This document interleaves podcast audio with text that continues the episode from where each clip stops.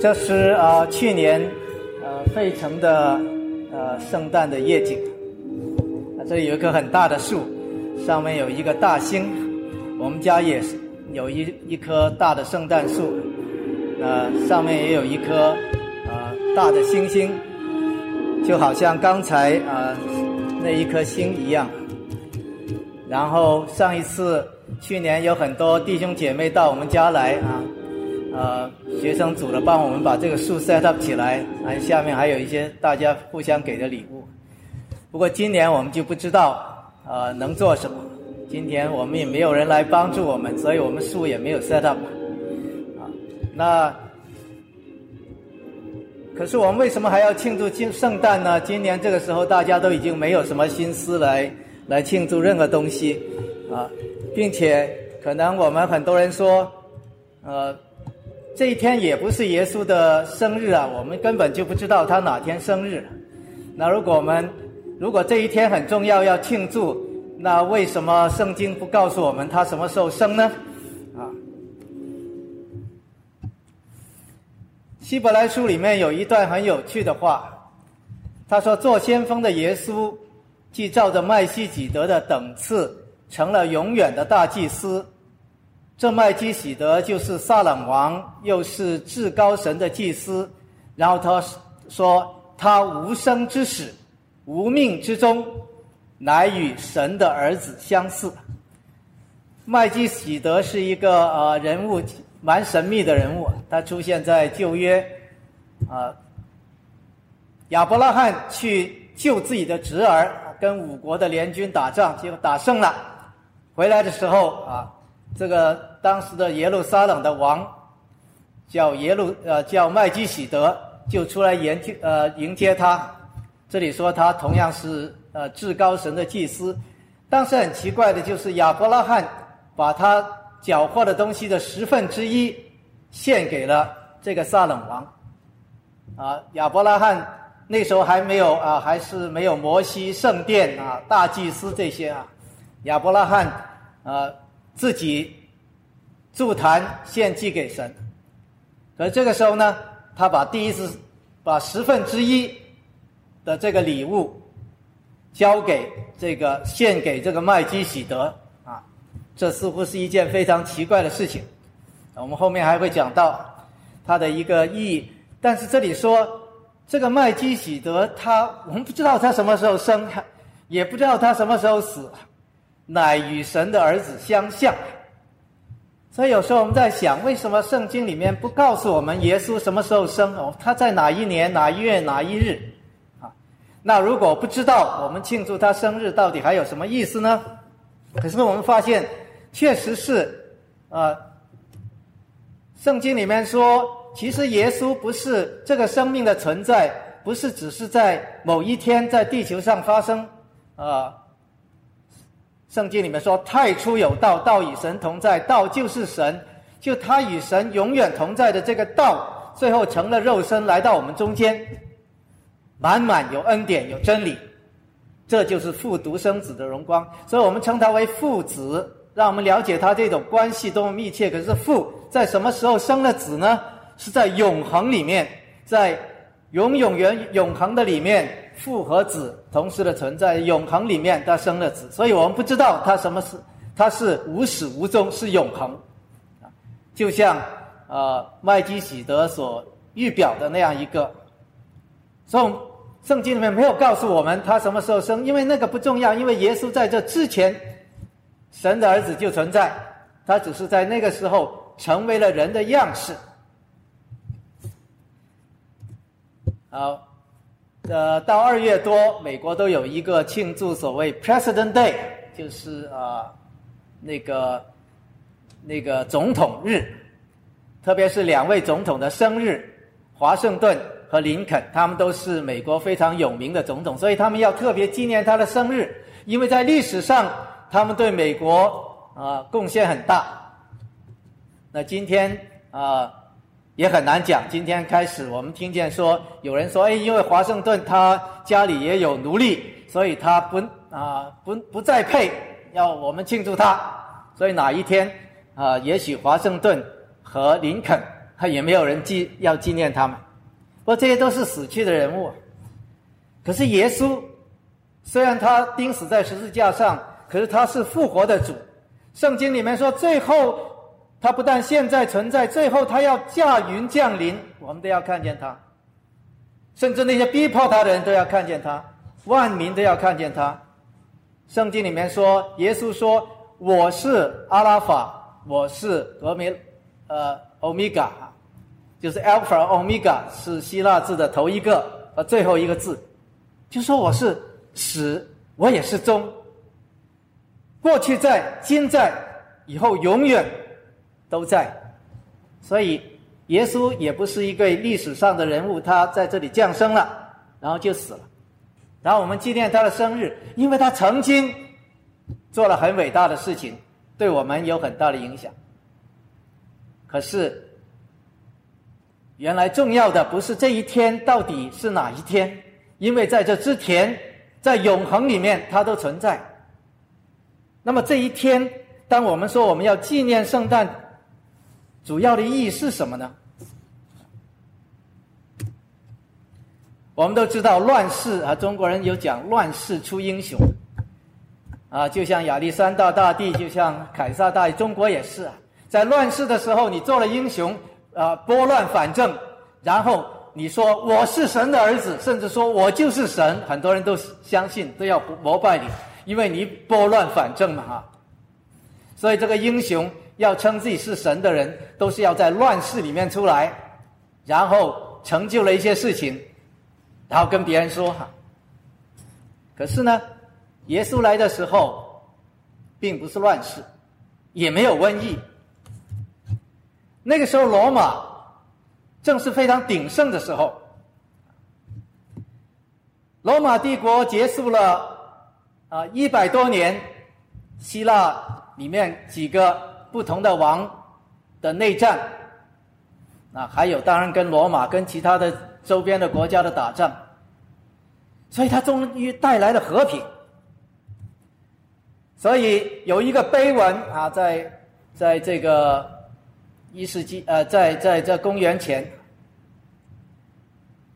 他这里说啊，他这样说，哦，这里只是一小段，这这一这一个碑文，他称凯撒是神的儿子，所以他这里说。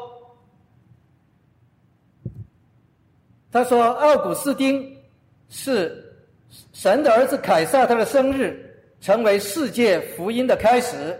啊，在这个之前，他说奥古斯丁是被差来做我们和我们后裔的救主，他给我们带来了和平。所以呢，他的生日，这个生日就叫 Good News，就是我们今天翻译成为福音。啊，所以说。”什么是福音呢？那就是凯撒的生日，他给我们带来了和平，带来了繁荣。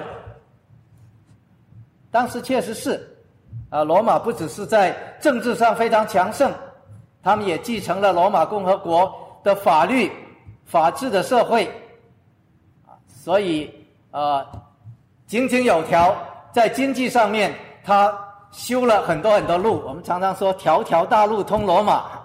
所以那个时候经济很发达，东南西北都畅通。然后罗马他们也很开放，好像是呃接纳所有不同的多元的这个宗教啊，希腊的神明，什么地方的神明都搬到这个呃罗马的神庙，然后你不管拜什么，好像都可以，甚至对犹太人这个非常狭隘的，好像他们的宗教只能拜一个神的。历来都跟所有的统治者发生冲突的，哎，罗马人好像都给他们网开一面，哎，你们自己去做敬拜的事情，我就不管你们啊。所以当时似乎所有人都觉得，哇，这个凯撒真的是我们的救主，他带来和平，带来和睦啊，带来繁荣。从宗教方面来讲，这是啊一个模型，在当时啊。想象当时耶稣所在的一个圣殿，可是这个圣殿我们都知道，圣殿是犹太人的敬拜的中心。可是以前呢，这个圣殿曾经被毁过，啊，在以色列灭亡的时候，他们把呃巴比伦把他们的整个的圣殿毁了，所以在这公元差不多啊六百年的时候啊，然后后来过了七十年，波斯又允许他们回去建了圣殿。不过你看一下这个圣殿哈的模型，跟呃耶稣所在的时候那个圣殿显然是不能比啊。啊，所以所罗门的圣殿自从毁了以后，到这个第二个圣殿，当所罗巴伯他们回来，当他们在那里重新建这个圣殿的时候，远远不能跟以前的圣殿所比。结果后来，这位所谓西律王啊，大西律王，就是刚才电视里面出现的，他是一半的犹太人血统，他对于罗马人是有功的啊。所以罗马人也信任他，然后就让他来做这个犹太地的的王哈，来在在那里帮犹帮那个罗马人的监管。可是他呢，也做了一件事情，很得当时的所谓民心，就是把这个圣殿从那个样子哈，甚至以后破破碎碎修把它修建，这当然是犹太人非常看重的事情。所以大希律王的时候。这个圣殿开始大大改观，啊，开始建的非常宏伟，所以很多的犹太人的领袖们也都啊对这个希律王很有好感。所以你看，刚才希律王啊有什么事情招这些犹太人的领袖们来说，哎，这个王到底生在哪里？啊，这些人都给他啊出谋献策。所以在当时看起来好像是政治。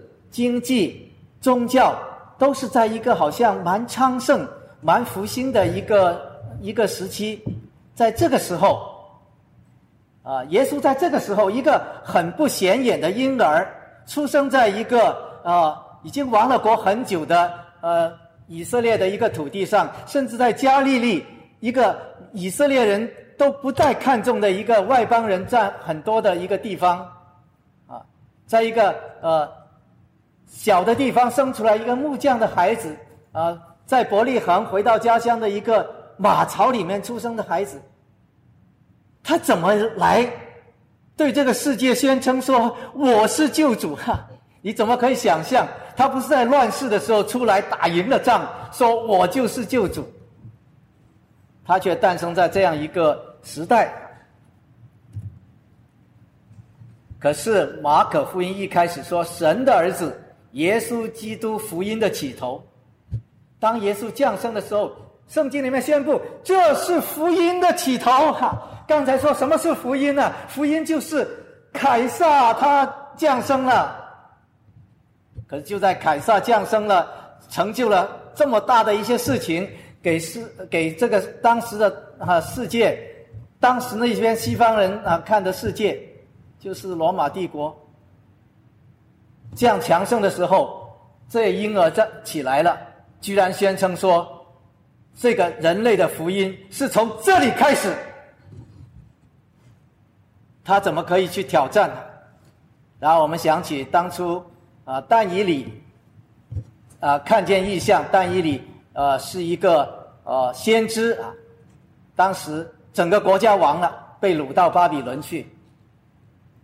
可是但以理却看到一个异象。巴比伦王，你虽然很强大，以后又有波斯，又有希腊，又有罗马。他当时看见以后，看见一个大象啊，有金的头、银的胸啊、铜的腹，还有铁甲，然后下面还有半半铁半泥，所有这些强权，最后有一块石头从天上打下来，砸了他。当时但以理看见这个异象，说这些国看起来虽然很强。将来那天上的石头打下来，要把他们都摧毁。而这块石头打下来的开始是什么时候呢？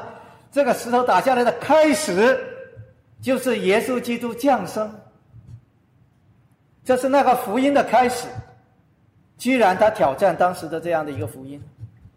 希律王刚才讲他蛮有权柄，罗马人把这个地方都交给他，犹太地。那些人也因为他建圣殿，啊，所以也很尊重他，他应该是权力满满。可是他居然听见一个小孩子要降生，圣经里面说他听见了就心里不安。这个人怎么会挑战到他？这是何等的一种权柄挑战了他？连西律王都感受到这一点，甚至耶路撒冷合成的人，那些犹太人的领袖，那些犹太人，他本来好像应该是盼望弥赛亚来，可是当他们听说这个时候，他们都深感不安。为什么？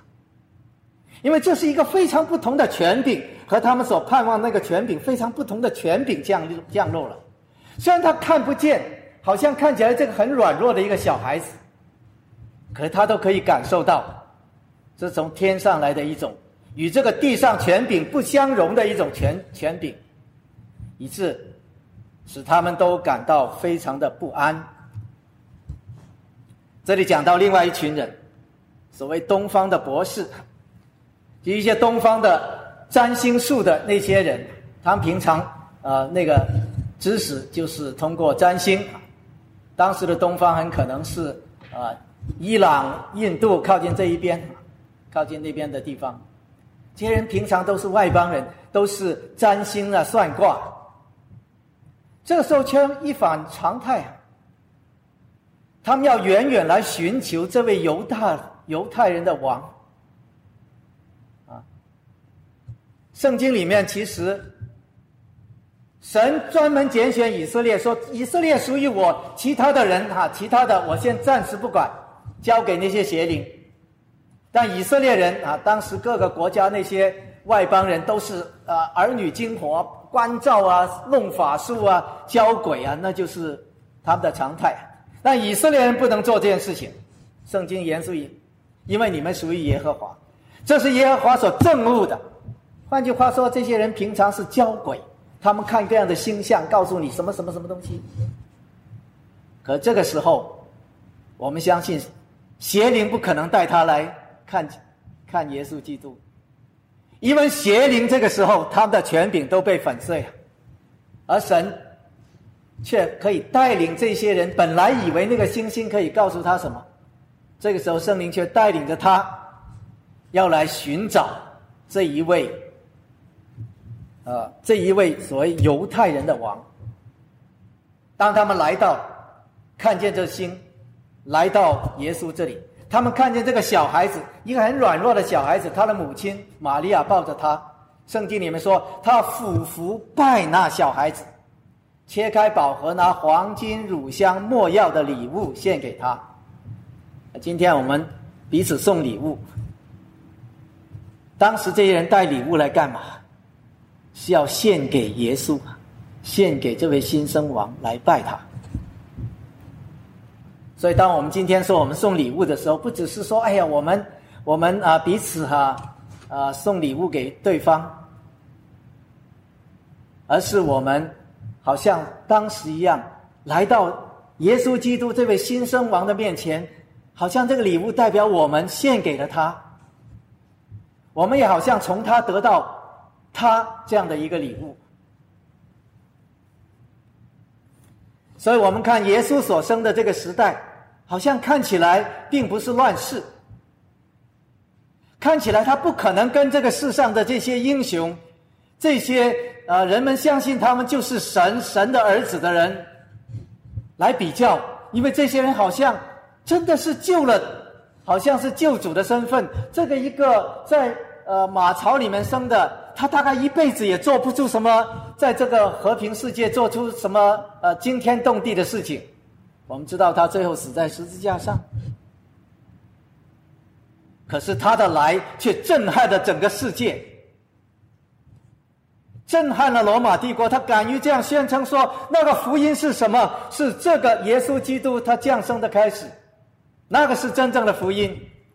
他使得当时的掌权的西。西律王那一些所谓犹太人的领袖们，都惊慌，甚至希律要不惜利用屠杀，想消灭他。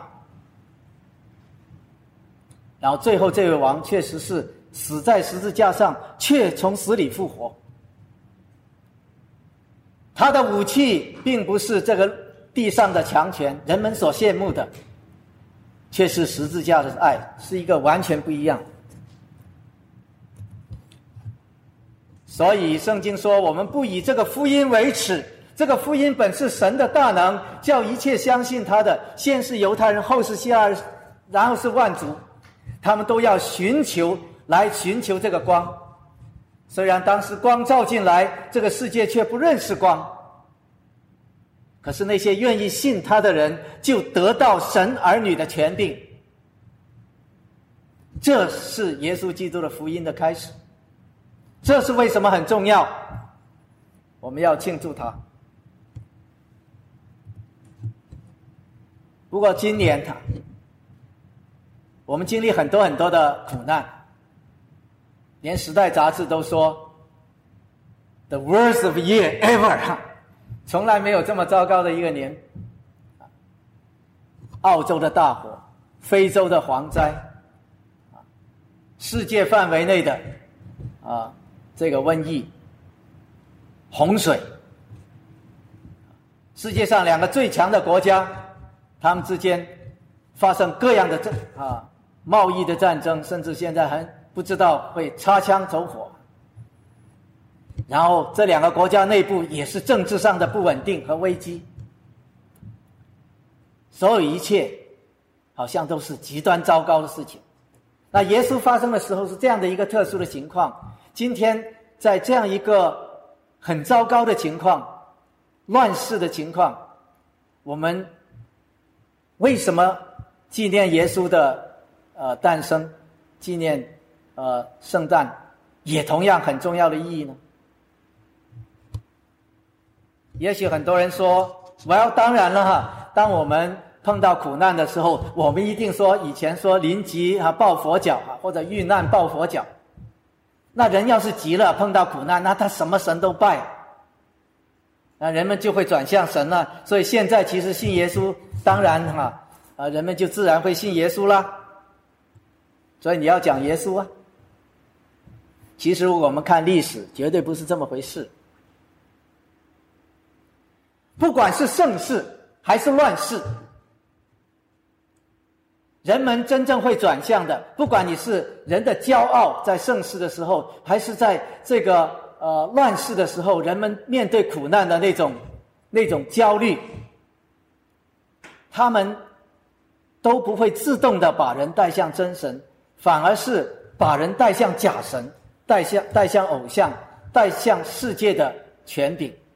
啊，我们看见很多哈，现在在一个无神论的国家，人们开始讲各样的东西，公开讲，哎呀，这个什么庚子年呐，这个多少年，这个怎么算卦啊？我们今天为什么知道这个，知道那个哈？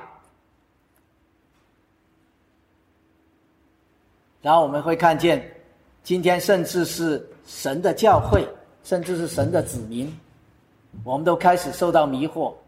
我们开始甚至把都把我们的希望，很多人把我们的希望寄托在在地上的英雄，跟当时罗马帝国的时候没有什么盼望。虽然他们心里面不是这样讲，其实从圣经的历史。当初神带以色列人出埃及，然后进到应许之地，结果怎么样呢？他们各自为政啊，十二个支派，啊，神就通过他们的邻居来管教他们，他们不断的被骚扰、被被被打，苦的不得了。可他们不认识到这是自己的罪的结果。他们说什么？他说：“哎呀，呃，跟当时萨摩尔说哈，萨摩尔是当时一个一个呃一个士师哈。”也是一位先知的，哎，你去叫神给我们立一位王，就像旁边那些攻打我们的国一样。他们为什么那么强大？因为他们有一个英明的王啊，我们的耶和华，OK，他是我们的神。不过我们为什么打不过他们呢？啊，所以我们要的要过丰盛的生活，我们必须要立一个王哈。萨姆尔不喜欢这个话，然后他祷告耶和华，耶和华说：他们不是厌弃你。乃是厌弃我，他不要我做他们的王。他说：“我自从领他们出埃及，就是如此。你看，耶和华领他们出了埃及，做他们的王，他们是啊，一直带着他进入迦南地，然后他碰到各种各种混乱的时候，他是不是归回华，归回耶和华？首先，他好像表面没有废弃啊啊，神啊，我求你啊，给我一位王。可他心里其实看谁更重啊？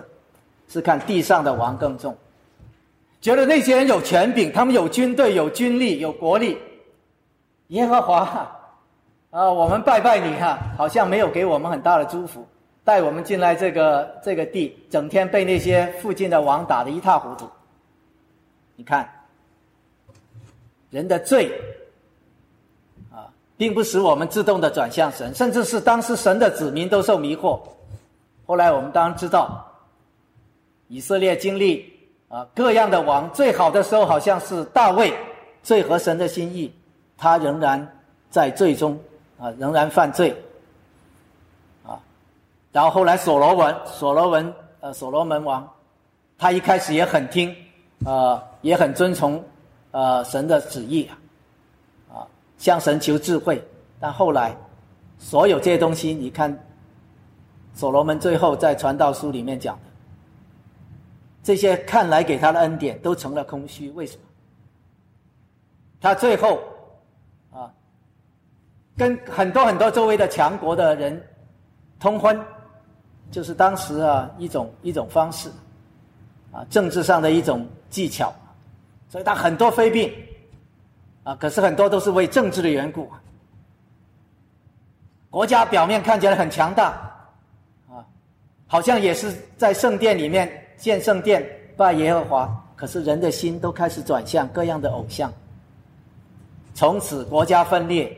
然后以色列一下一落千丈，在这个时候，他们不是悔改转向神，他们仍然不断的啊跟啊觉得外面的王更好，所以一问他们比较好的王哈，像西西交家王，他已经废掉这些偶像，好像要拜耶和华，但是神叫他不要去跟呃埃及人联盟啊，他也不听啊，最后。他请了巴比伦，那时候巴比伦还没有很很很昌盛，他要联络巴比伦，把巴比伦的使者给他看，呃，宫中各样的宝贝。所以神接着以赛亚先知说，将来所有这些东西都要被掳去，你们的人也都要被巴比伦所征服。神为什么要通过外邦的来管教他们的儿女？他们儿女不是仍然在拜耶和华神吗？他们不是仍然在这个圣殿里面？他们的国家不是以律法来立的吗？所以以赛亚先知在那个时候说：“这些百姓亲近我，用嘴唇尊敬我，心却远离我。这些人去拜，去圣殿拜，献各样的祭，他们是按照律法来立国，可心里面却不是这样。”他们心里面是尊地上的权柄，是尊那些呃各样的偶像。但是以赛亚说：“我要在这百姓中心奇妙的事，奇妙又奇妙。他的智慧人的智慧必然被消灭，聪明人的生聪明却必然隐藏。”今天我们知道福音是神的智慧，可是地上的人却认为他是愚拙。所以这个奇妙的东西。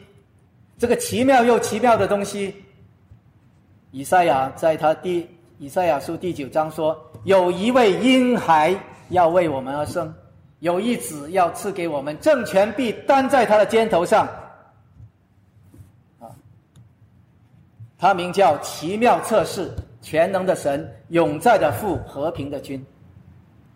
所以在那六百多年以前，在那个呃，在这个以色列灭。灭绝啊！面临灭绝的时候，以赛亚给大家一个好消息的预兆：他将来有一位婴儿，他要赐给我们。他是真正的和平之君，他是真正的天国的王，他要给我们带来那是真正的福音。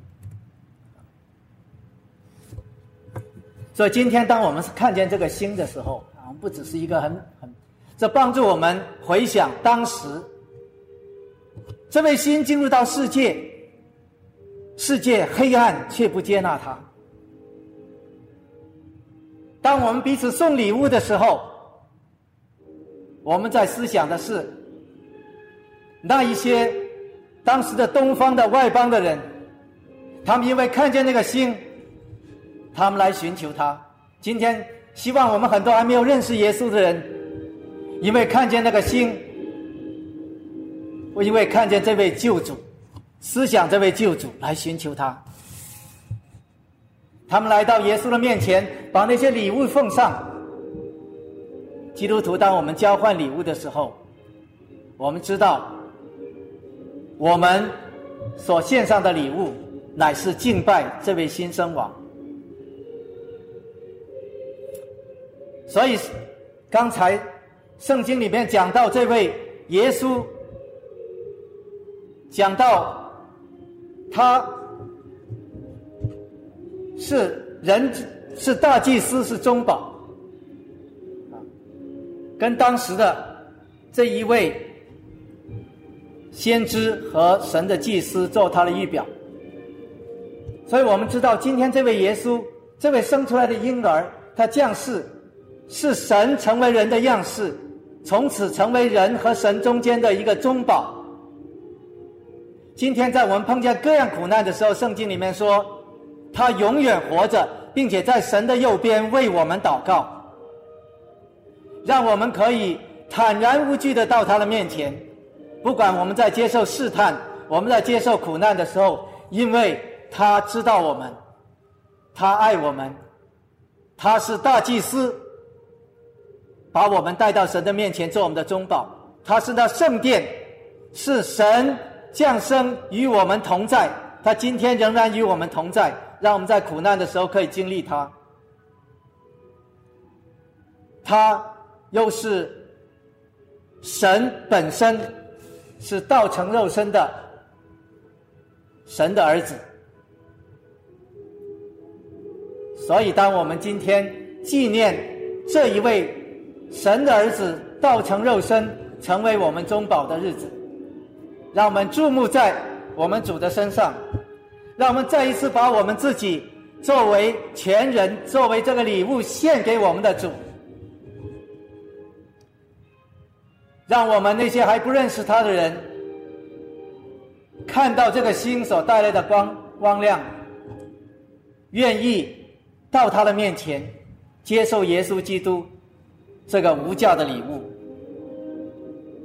让我们在这个世代里面，不是去崇拜这个世代。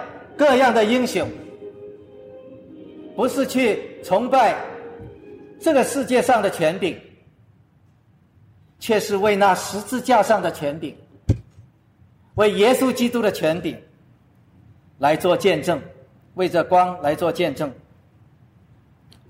所以，今天我们纪念时纪念啊，圣诞一个最重要的意义，就是来。敬拜我们的新生王。下面我们一起起立来唱一首歌，就是歌唱我们的新生王，